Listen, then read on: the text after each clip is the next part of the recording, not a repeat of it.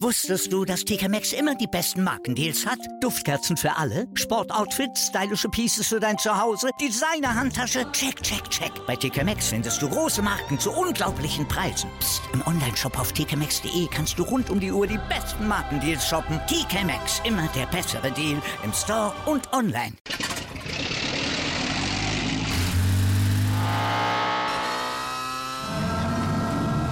Von 0 auf 100. Aral feiert 100 Jahre mit über 100.000 Gewinnen. Zum Beispiel ein Jahr frei tanken. Jetzt ein Dankeschön, rubbellos zu jedem Einkauf. Alle Infos auf aral.de. Aral, alles super. Anwurf. Der Handball-Talk auf meinsportpodcast.de. Hallo und herzlich willkommen zur neuen Ausgabe von Anwurf, eurem Handball-Talk auf meinsportpodcast.de. Ja, letzte Woche hatten wir keine reguläre Ausgabe, sondern eine etwas verkürzte Version mit dem lieben Kollege Malte, dem an dem Stelle natürlich der Dank gilt. Und ähm, jetzt sind wir heute wieder zurück in unserer regulären Ausgabe am Freitag, wie ihr es gewohnt seid. Nach einer Woche, oder beziehungsweise auch letzte Woche, die ja durchaus als schwarze Woche gezählt kann, gerade für die Trainer, vier Trainer innerhalb von kürzester Zeit entlassen worden. Das war schon sehr, sehr überraschend und wir müssen natürlich jetzt mal schauen, wie die vier sich jetzt geschlagen haben ihren ersten Spielen als neuer Head Coach. Deswegen gucken wir natürlich genau drauf. Mein Name ist Sebastian Müth, das meint natürlich wie immer Michael Einsatz. Heute wieder meinen geliebten Co-Experten bei mir dabei, der liebe Tim Detmann. Hallo Tim. Hallo Sebastian. Ja, Tim, lass uns gleich nochmal kurz zurückgucken. Ähm, vier Trainerentlassungen innerhalb so kurzer Zeit. Ähm, ja, es war eine absolute Ausnahmesituation. Ja, definitiv für den Handball ja wirklich komplett ungewohnt, dass äh, innerhalb von so kurzer Zeit so viele ja, Stühle rücken und Trainer von diesem Stuhl fallen. Also das war schon eine ziemliche Ausnahmesituation und ähm, ja, ich war wirklich auch teilweise sehr überrascht, wie schnell dann auch entschieden wurde. Ähm, natürlich vor allem was äh, die Melsunger angeht, nach ihrem Drei-Spiele-Ultimatum, das nach einem Spiel dann ja von eigentlich keinen Zweck mehr hatte. Und ähm, ja, dementsprechend, ja, war wirklich eine sehr, sehr interessante Woche. Diese Woche jetzt natürlich nicht mehr so viel los gewesen. Die Latte lag hoch. Aber immerhin, wir hatten viel Handball zu sehen, Dienstag, Mittwoch, Donnerstag, dann auch Samstag, Sonntag jetzt. Also ordentlich, durchaus auch was zu besprechen. Genau, auf jeden Fall, denn die, das Saisonende rückt immer näher, nur noch zwei Monate, dann ist die Bundesliga schon vorbei. Nächste Woche ist ja die Pause mit der Nationalmannschaft, aber kann man natürlich später auch noch darauf zu sprechen. Dann lassen wir jetzt mal ein bisschen ja, auf, die, auf die Mannschaften gucken mit dem neuen Trainer und lass uns dann mal den Anfang machen mit der vielleicht prominentesten Rückkehr mit Martin Schwalb, ähm, der zurückgekommen ist zu den Neckarlöwen. Ähm, wie ist so dein erster Eindruck? Ich meine, die Spiele sind ja bisher gut verlaufen, das muss man ja Neckarlöwen auf jeden Fall anerkennen. Ähm, ja, es sieht gut aus, sage ich mal so von außen. Es sieht ein bisschen verbessert aus. Ja, definitiv. Also ähm, man hat sich jetzt schon noch mal ein bisschen mehr gefangen, muss man schon sagen. Also ähm, man hat im EHF-Pokal das Spiel gewonnen, auch direkt das erste, kurz nachdem Schwalb dann auf die Trainerbank beordert wurde. Ähm, danach folgte ja dann auch schnell das Spiel gegen Hannover, was definitiv kein einfaches ist, dass man souverän mit sieben Toren gewinnen konnte. Also da hat man dann schon gesehen, ja, also Martin Schwalb, definitiv eine wirklich gute Wahl auf der Position gewesen. Ähm, jetzt am Dienstag nochmal ein Heimspiel gegen die Leipziger, 26 zu 23 am Ende. Man hat teilweise hochgeführt mit acht Toren schon nach 20 Minuten, 13 zu 5 stand es da. Also da dachte man schon, ui, was geht denn jetzt ab? Also ähm, da war wirklich sehr viel Positives zu sehen. Man hat dann die Leipziger in der zweiten Halbzeit noch ein bisschen rankommen lassen, aber alles in allem war auch das wirklich ein souveräner Auftritt und damit bleibt man im dritten Spiel unter Schwalb ungeschlagen, holt den dritten Sieg. Und ja, das sieht definitiv deutlich verbessert aus. Ja, genau, das muss man, muss man definitiv sagen. Also da merkt man schon sofort, dass er dort einen Einfluss hat. Er möchte ja dem Team eine neue Schreibweise geben, um zu sagen können, hey, das ist der Handball, den die Rhein-Neckar-Löwen spielen. Bisher ist es ja, oder in den letzten Jahren war es ja relativ viel an die Spiele unter der Kreis. Mal gucken, ob dann da natürlich dann noch mehr Leute damit eingebunden würden. Ich habe mir mal auch gerade die Wurfquote angeguckt, gerade Außenquoten es ist jetzt nicht sonderlich gut, die zweitschlechteste der ganzen Liga von außen, die Wurfquote, also von daher muss man auch noch ein bisschen, bisschen was mit Sicherheit verbessern, aber ähm, es sieht auf jeden Fall mal, ja, nach einem richtigen Schritt aus und natürlich musst du natürlich gucken, dass du möglichst wenigstens Minuspunkte noch erlaubst, denn aktuell mit 16 Minuspunkten, Tim, da ist noch einiges möglich. Also Champions League Plätze, da sind aktuell vier Minuspunkte Rückstand auf die SG Flensburg-Handewitt. Also das ist schon noch ein Ziel, was mit Sicherheit die Löwen verantwortlich verfolgen. Ja, definitiv. Also so, ja, unkonstant wie auch die Spitzengruppe im Moment agiert mit Flensburgern, die auch auf einmal in Göppingen verlieren, ähm, Hannover, die jetzt auch ein paar Spiele verloren haben, die Füchse, die Punkte lassen. Also Verloren ist auf jeden Fall noch nichts. Also auch da muss man dann sagen, vielleicht war es tatsächlich der richtige Zeitpunkt für den Trainerwechsel, um jetzt nochmal irgendwie anzugreifen. Sie haben noch neun Spiele, haben damit auch ein Spiel weniger als äh, Platz zwei bis fünf in der Tabelle. Also ja, da ist auf jeden Fall durchaus noch was möglich. Ähm, jetzt am Sonntag natürlich das Spiel in Kiel. Also wenn man da punkten sollte, dann ist auf jeden Fall noch einiges möglich nach oben. Ähm, das wäre auf jeden Fall nochmal ein richtiges Statement und wirklich ein wichtiger Sieg vor dieser kurzen Länderspielpause. Und ja, je nachdem, wie das ausgeht, muss man dann natürlich mal schauen, ob sie dann oben weiterhin angreifen können, ob sich der Aufwärtstrend dementsprechend ja, bewahrheitet und so bleibt. Ja, auf jeden Fall bin ich sehr gespannt drauf und wir werden mit Sicherheit dann am Sonntag auch ein bisschen mehr erfahren, wenn sie das Auswärtsspiel haben in Kiel. Das bin ich wirklich sehr, sehr gespannt drauf. Ähm, ja, was Manchwald dann in dem Spiel machen kann, ein viertes Spiel in, in Rhein-Neckar-Löwen, das Trainer äh, Trainerfunktion, da bin ich wirklich sehr, sehr gespannt drauf. Ansonsten noch zwei durchaus schwere Heimspiele gegen die Füchse und gegen Magdeburg, aber ansonsten durchaus machbare Gegner. Also von daher, vom Restprogramm ist mit Sicherheit möglich, dass sie vorne angreifen. Jetzt müssen natürlich, wie gesagt, gucken, dass sie dann möglichst den direkten Konkurrenten halt die Punkte abnehmen und natürlich, wenn sie Kiel besiegen sollten, ähm, dann würde natürlich noch ein bisschen Spannung in den, in den, äh, in den äh, Bundesliga-Meisterkampf reinführen. Denn aktuell führen die Kieler mit vier Punkten vor der SG Flensburg-Handewitt, die, du hast angesprochen, eine Niederlage kassiert hat am Sonntag und äh, damit natürlich wichtige Punkte verloren hat. Dann sah es natürlich besser aus gegen die MT Melsung, die dann mit neuen Trainer Gudmundsson gekommen ist. Ähm, 23 zu 30 verlieren sie in Melsung. Klar, du kannst dort verlieren, aber ähm, so deutlich ist er mit Sicherheit nicht den Ansprüchen der Melsunger zurecht geworden. Also da liegt es nicht dann nicht nur, dass der Trainer sagt, okay, jetzt ist alles besser, sondern ähm, da muss vielleicht dann noch ein bisschen mehr passieren im Sommer. Ja, durchaus, aber man muss schon sagen, sie, ähm, die Melsungen haben vor allem in der Anfangsphase, finde ich, wirklich gut gespielt. Also da hat man dann auch schon die äh, Veränderungen, die Gudmundsson reingebracht hat, gesehen. Also eine wirklich deutlich verbesserte Abwehr, eine deutlich aggressivere Abwehr, ähm, die teilweise wirklich auf neun Metern stand, sowohl was die Halbposition angeht, als auch den äh, Mittel. Mittelblock. Also das war schon wirklich sehr interessant, wo die Flensburger wirklich auch Probleme hatten in der Anfangsphase. Dementsprechend konnte man auch früh mit drei Tonnen wegziehen ähm, aus Melsunger Sicht. Ähm, nach so einer Viertelstunde hatten die Flensburger aber so ein paar Lösungen gefunden, vor allem durch Glandorf und auch das Zusammenspiel mit Goller am Kreis hat dann besser funktioniert. Dementsprechend, da ist dann aufgefallen, dass die Melsunger da auf jeden Fall noch ein paar Varianten brauchen in der Abwehr, falls die Gegner dann wirklich Lösungen finden gegen diese offensivere Abwehr. Ähm, dementsprechend souverän ist man dann auch in der zweiten Halbzeit aufgetreten auf Flensburger Seite, hat es dann echt gut ins Ziel gebracht. Ähm, am Ende deutlicher Siebtore-Sieg. Also das war schon wirklich sehr, sehr wichtig, auch nochmal jetzt äh, sich zwei Tage oder drei Tage nach der Niederlage in Göppingen wieder so zu fangen bei so einem wirklich unangenehmen Gegner. Und ähm, von daher, ja, für die Flensburger sehr wichtig und auf Melsunger Seite, ja, wie gesagt. Also es war schon ein bisschen was Gutes dabei, was man mitnehmen kann, aber es liegt auf jeden Fall noch gut Arbeit vor dem Team von Gudmundur Gudmundsson.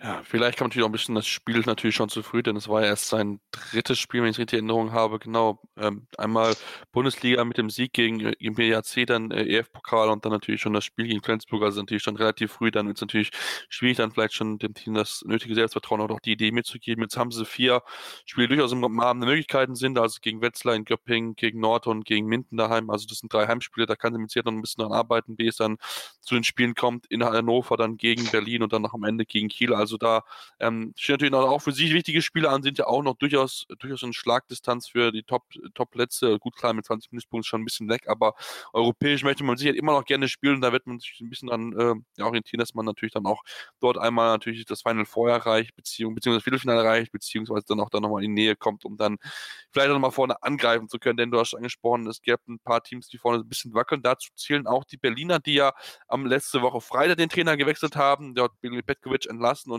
ähm, Michael Roth zurückgeholt, den ehemaligen Trainer der MT Melsung. Ähm, ja, und es war bisher noch nicht so, so zielführend. Der Unentschieden gegen den BAC ähm, schon sehr, sehr bitter. Also da ist noch ein bisschen mehr zu tun für Michael Roth, Tim.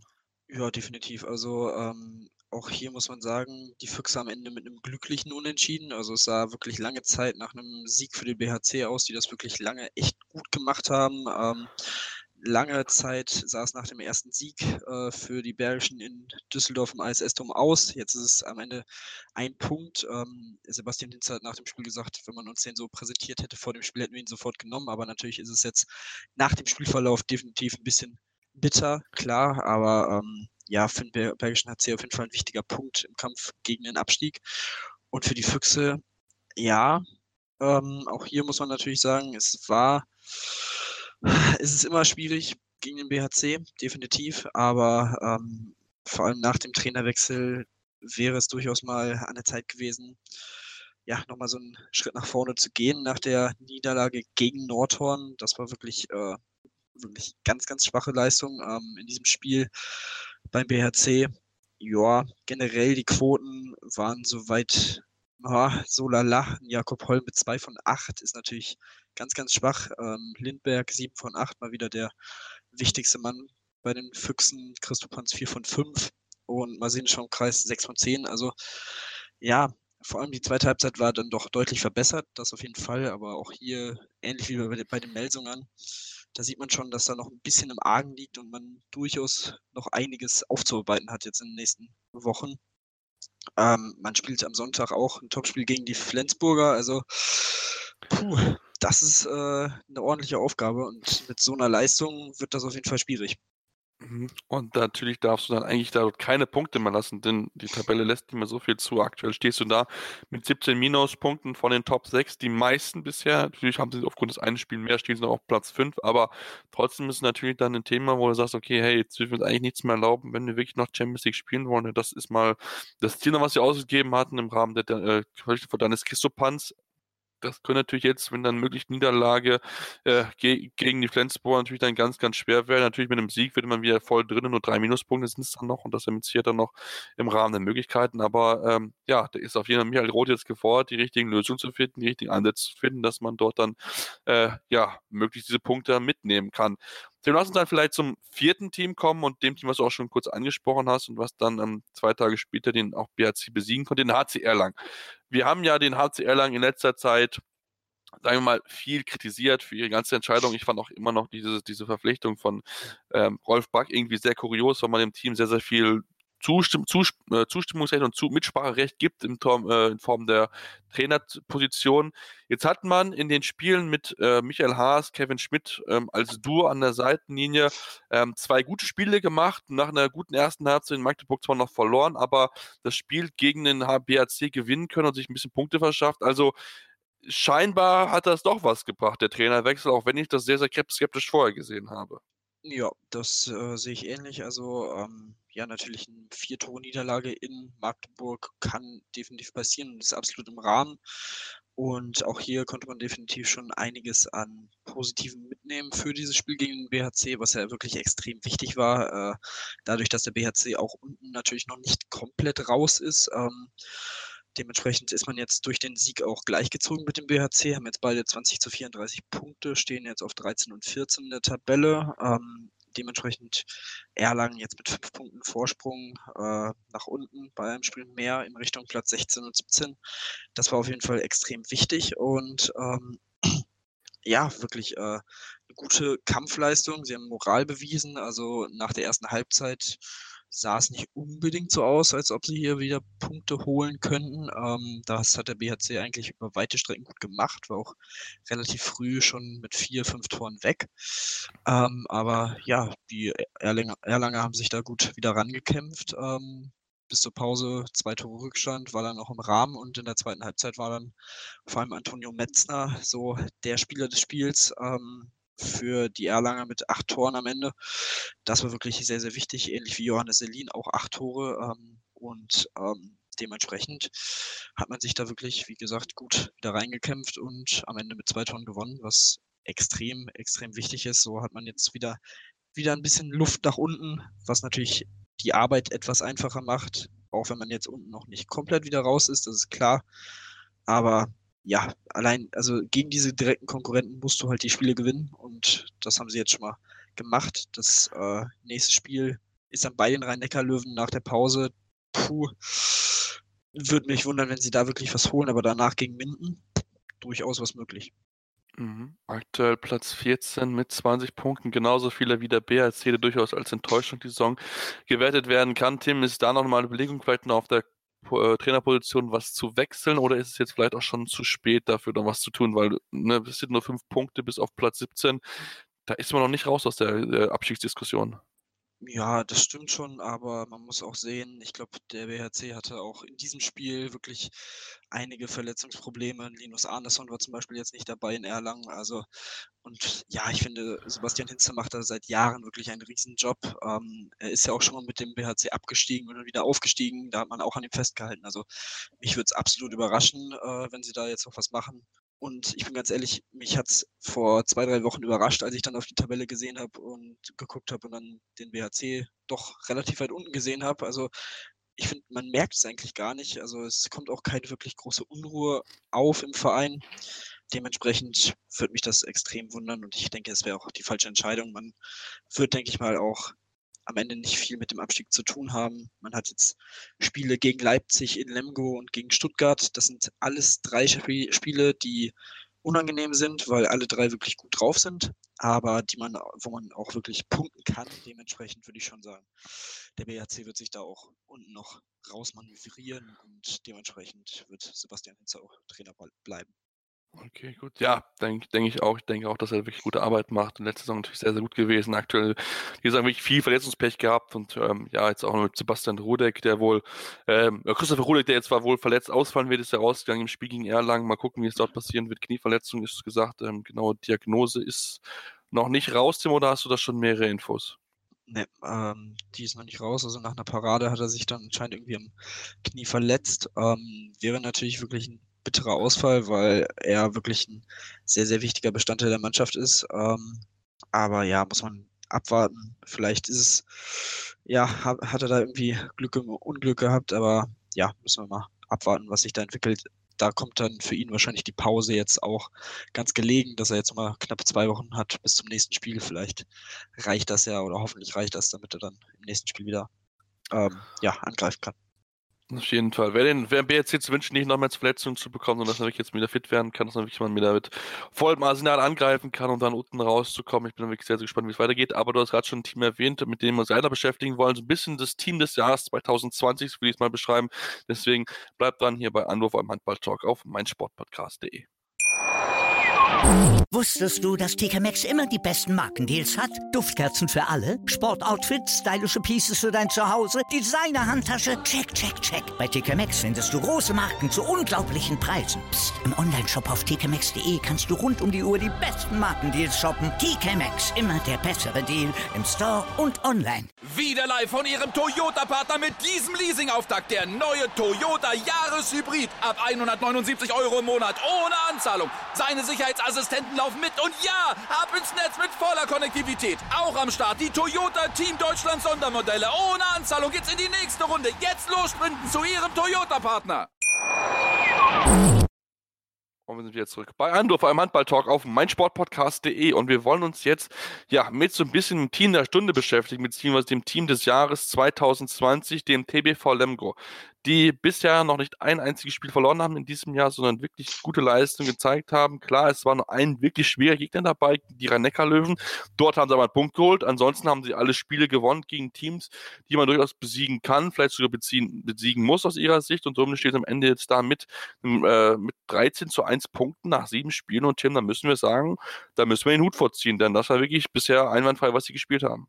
Ja, vor allem die Art und Weise, wie sie diese Spiele dann auch gewonnen haben, ist wirklich beeindruckend. Ähm, also man hat zum Beispiel gegen TVB Stuttgart äh, relativ souverän mit vier Toren gewonnen zum Start des Jahres und ähm, ja, danach auch die Spiele, du hast es angesprochen, bei den Löwen in Mannheim ein Unentschieden geholt, ähm, auch gegen Minden mit fünf Toren gewonnen, genauso wie gegen Wetzlar, bei den Eulen mit sieben gewonnen da 36 Tore geworfen, das ist auch wirklich eine starke Leistung. Haben nicht so viele Teams die Saison dort geworfen, wenn überhaupt keins, würde ich sogar sagen. Genau, also das ist schon wirklich überragend. Natürlich sticht da ein Jaki Ellison heraus, der sich so langsam aber sicher im Kampf um die Torjägerkanone absetzt und wirklich ganz, ganz stark ist. Auch gestern wieder mit 15 Treffern, also wow, was für eine Leistung. Und auch bei dem Spiel gegen Nordhorn jetzt, dass sie mit 31 zu 25 gewinnen konnten, ähm, fiel einfach auf, dass sie sich auch von, vom Gegner nicht beeindrucken lassen, wenn der dann mal wieder näher rankommt. Also es sah wirklich lange Zeit schon entschieden aus, Mitte der zweiten Hälfte, wo man so mit fünf, sechs Toren vorne lag. Und ja, dann ein, zwei Situationen und schon stand es acht Minuten vor Schluss äh, noch zwei Tore vorn. Und auch da haben sie dann wirklich einfach den Stiefel runtergespielt, ganz souverän das Ding nach Hause gefahren, am Ende mit sechs Toren gewonnen. Also ja, 13 zu 1 Punkte, du hast es gesagt, bisher im Jahr 2020 die Mannschaft der Stunde. Man ist jetzt auf Platz 9 in, die, in der Tabelle gesprungen. Man hat eine ausgeglichene Bilanz nach 27 Spielen, 27 zu 27 Punkte. Also, ja, das ist wirklich überragend. Ähm, aber es war definitiv auch notwendig, wenn man sich natürlich jetzt das Restprogramm anguckt. Da ist ähm, ja bis auf den BHC und vielleicht noch Göppingen. Der Rest ist schon, das ist schon ordentlich. Sehr hart, ja. In Magdeburg, in Kiel, in Flensburg, gegen Melsung, in Hannover und in, äh, in Berlin. Also ja, das ist quasi einfach mal die Top 6, ähm, die du noch bespielen musst, mehr oder weniger, bis auf die Löwen. Also das ist schon, ja, das ist schon noch ordentlich. Aber du hast jetzt natürlich eine breite Brust, weißt, du bist ähm, ja von allen Abstiegssorgen befreit, kannst dementsprechend befreit aufspielen und große Teams ärgern im Kampf um Europa und im Kampf um die Meisterschaft. Und das ist natürlich auch immer ein schöner Ansporn. Ähm, von daher kann man definitiv durchaus davon ausgehen, dass sie vielleicht noch ein, zwei Überraschungspunkte hier und da einfahren. Also das würde mich auf jeden Fall nicht groß wundern. Nee, wird mich definitiv auch nicht. Also ich denke auch, dass, dass da mit Sicherheit noch das eine oder andere mit Sicherheit rausspringen wird. Klar, es wird natürlich mit Sicherheit schwierig, in Flensburg oder auch in Magdeburg Punkte zu holen, aber Herr Maas hat auch schon bewiesen Neckar Löwen, dass man durchaus da sich nicht rausrechnen sollte, sondern dass man da durchaus auch bereit ist, offen und wenn man die Chancen sich ergeben, sie dann zu nutzen, um dann möglichst viele Punkte zu sammeln. Und deswegen bin ich da wirklich sehr, sehr gespannt darauf, wie es der TBV Lemgo dort weiter schlagen wird. Ähm, der Verein der Verein meiner Kindheit, wo ich immer wieder gewesen bin. Ich bin da wirklich sehr gespannt, ob sie da wirklich noch ja, Punkte sammeln können. Und wie gesagt, damit war jetzt nicht so zu rechnen, dass sie da so stark sind. Aber ähm, ist wirklich richtig stark. Ich habe nochmal gerade geschaut, die 36 Tore, die gegen die sie Eulen geworfen haben, sind die meisten, die die Eulen in dieser Saison überhaupt kassiert hat. Also wirklich richtig, richtig starke Leistung. Und ähm, du hast angesprochen, Berkim Ellison, das ist einfach äh, überragend. 216 Tore hat er bisher geworfen, eine Wurfquote von 75 Prozent. Das ist, das ist richtig, richtig stark. Das muss man einfach sagen. 144 Feldtore. Äh, das ist schon auch eine ordentliche Anzahl. Da hat nur Michael Darmgard mehr mit 155. Also ähm, ja, richtig, richtig stark, das muss man, muss man definitiv so sagen. Steht nicht umsonst ganz oben aktuell mit einem Vorsprung von 23 Toren auf Hans Liebberg natürlich ein Spiel weniger hat, aber 23 Tore in ein Spiel zu werfen, das wird Hans Liebberg nicht so schnell schaffen. Deswegen ähm, sieht es momentan wirklich danach aus, dass sich Edison, ähm, den ehemal, der ehemalige Berliner, ja, den äh, Titel holen wird wohl. Das sieht schon wirklich richtig gut aus, ist richtig beflügelt, das muss man ganz, ganz klar so sagen. Tim, dann lass uns noch über die Teams ein bisschen unter dem Tabellenkiller sprechen. Wir hatten ja schon Erlangen, den BHC ein bisschen angesprochen, aber Natürlich unter ihnen gibt es auch einige andere Teams. Ich denke, es ist jetzt relativ klar, dass Nordhorn-Ling die Klasse nicht halten wird mit vier Punkten und aktuell elf Punkten Rückstand auf den 16. Ähm, ist das Rettenufer definitiv ganz, ganz weit weg. Aber jetzt auf Platz 17 SIS der HBW Baling-Wallstätten, weil sie dieses Jahr 2020 noch nicht einen einzigen Punkt geholt haben. Was ist los in Baling? Ja, das ist definitiv die Frage, die man sich stellt.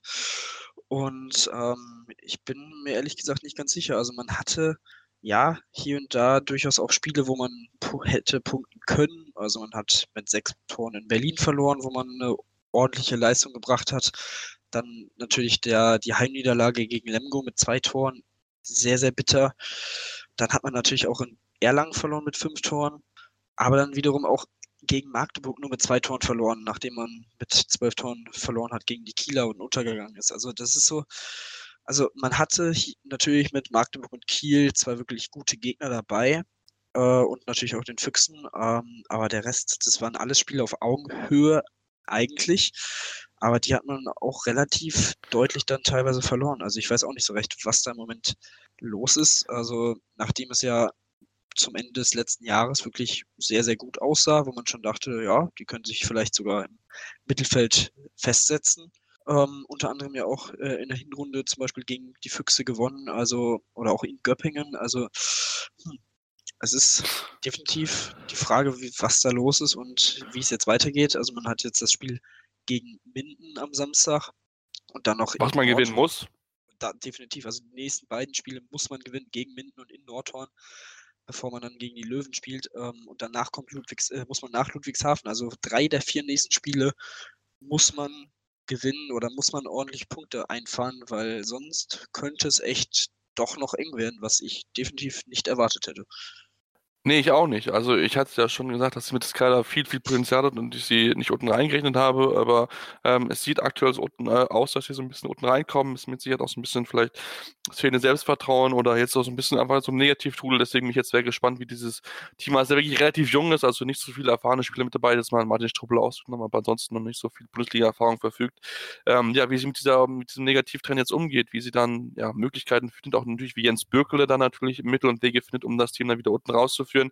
Ähm, das sind dann die anderen beiden Teams auch ansprechen. Eulen und die Minden. Ähm, ja, beides gilt ähnliches, möglichst Punkte gewinnen. Die Eulen, sie kämpfen sich wieder durch, das ist unfassbar. Also, das muss man wirklich sagen, wie sie die immer wieder sich da reinfallen. Klar, natürlich die deutsche Niederlage gegen Lemgo jetzt zuletzt gehabt, aber ähm, trotzdem, dieses Team, das darf man nie abschreiben. Wir sehen es mal wieder, ähm, mit was für einer kämpferlichen Leistung sich da durchkämpfen und mitten, ähm, ja, hatten ein bisschen Pech gegen Kiel, haben wirklich gut mitgehalten, eine Halbzeit lang und haben dann in der zweiten Halbzeit komplett eingebrochen, am Ende das Spiel auch verloren.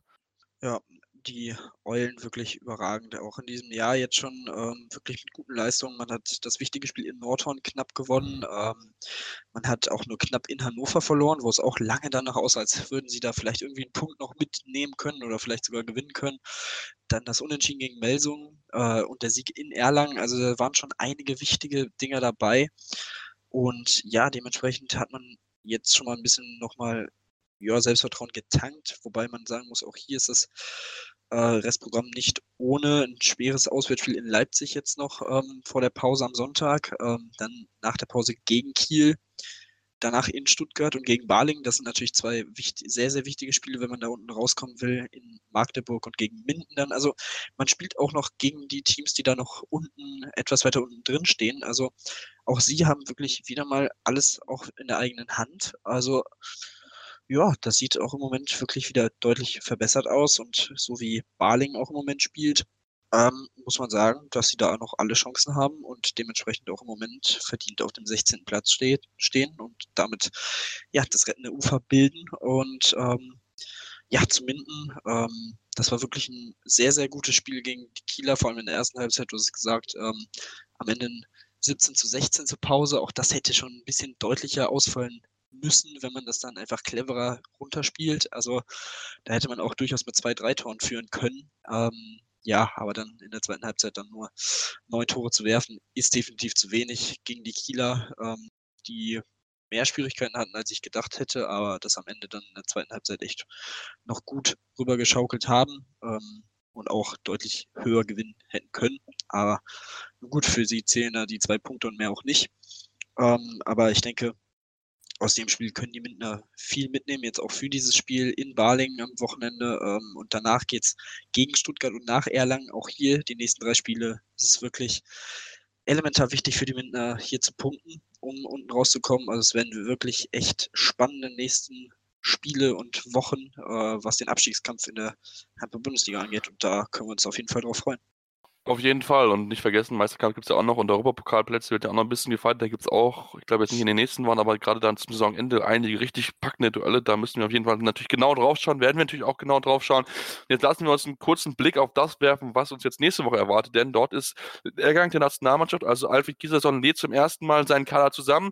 Er hat am Montag seinen Kader bekannt gegeben. Tim, ähm, große Überraschung gab es jetzt nicht. Ähm, weil klar, natürlich, die Spieler, die verletzt waren, sind zurückgekommen. Ähm, Steffen Weinhold mit dabei und dann Franz Semmer auch mit dabei gewesen. Marcel Schiller gekommen für den verletzten Uwe Gensheimer, der wohl auch noch nicht ganz, ist, wie, ganz sicher ist, wie fit er wird, ob er den olympia spielen kann oder nicht. Deswegen, ja, wird das Schiller ausprobiert als zweite Option auf links außen. Und auch wieder mit dabei ist Silvio Heinevetter.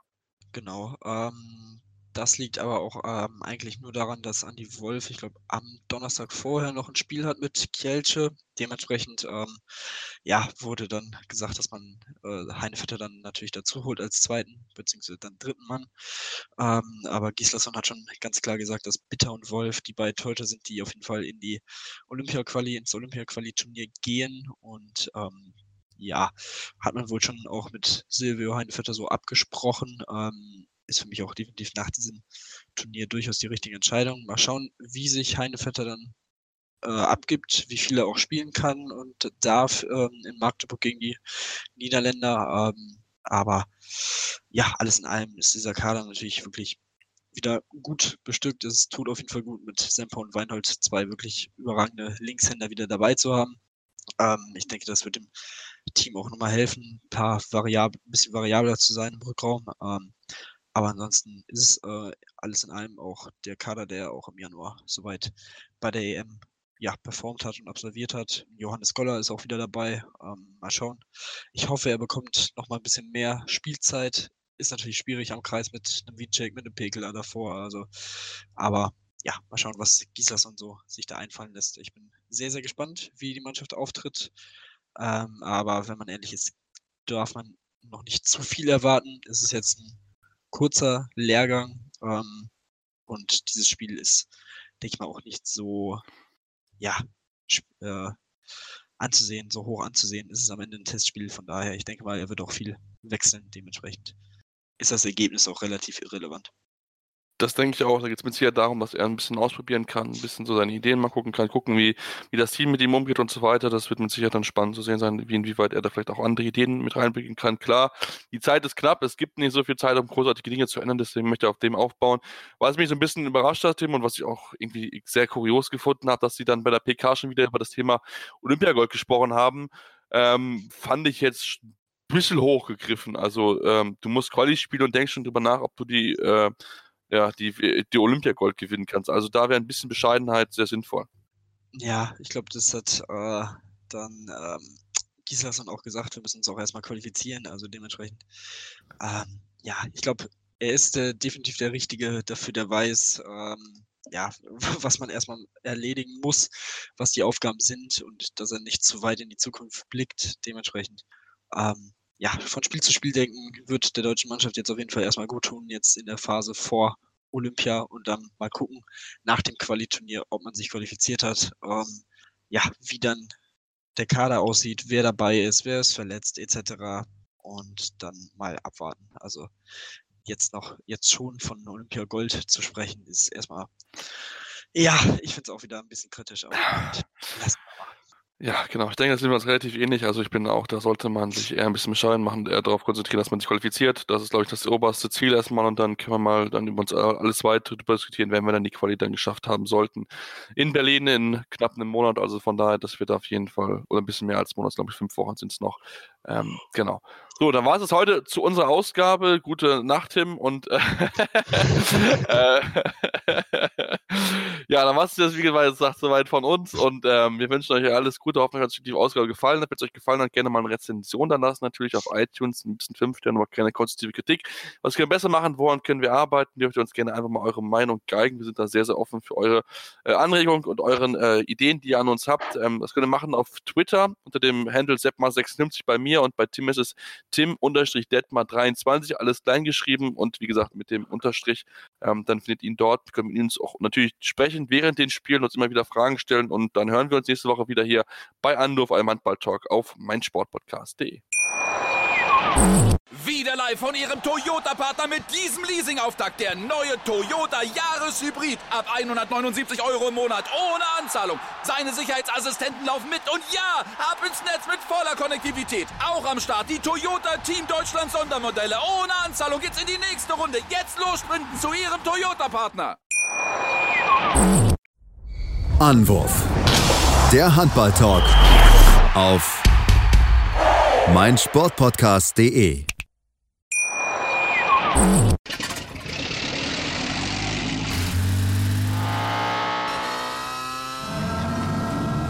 Von 0 auf 100. Aral feiert 100 Jahre mit über 100.000 Gewinnen. Zum Beispiel ein Jahr frei tanken. Jetzt ein Dankeschön, rubbellos zu jedem Einkauf. Alle Infos auf aral.de. Aral, alles super. Ich habe mich natürlich schockverliebt, weil die war wirklich ganz, ganz klein. So begann die Mensch-Hund-Beziehung zwischen Christina und Tierschutzhund Frieda. Und wie es danach, nach dem ersten Moment der Verliebtheit, so weiterging und welche Klippen es danach zu umschiffen galt, das hört ihr in der neuen Ausgabe von Iswas Dog, dem Podcast für harmonische Mensch-Hund-Beziehungen. Iswas Dog? Mit Malte Asmus. Überall, wo es Podcasts gibt.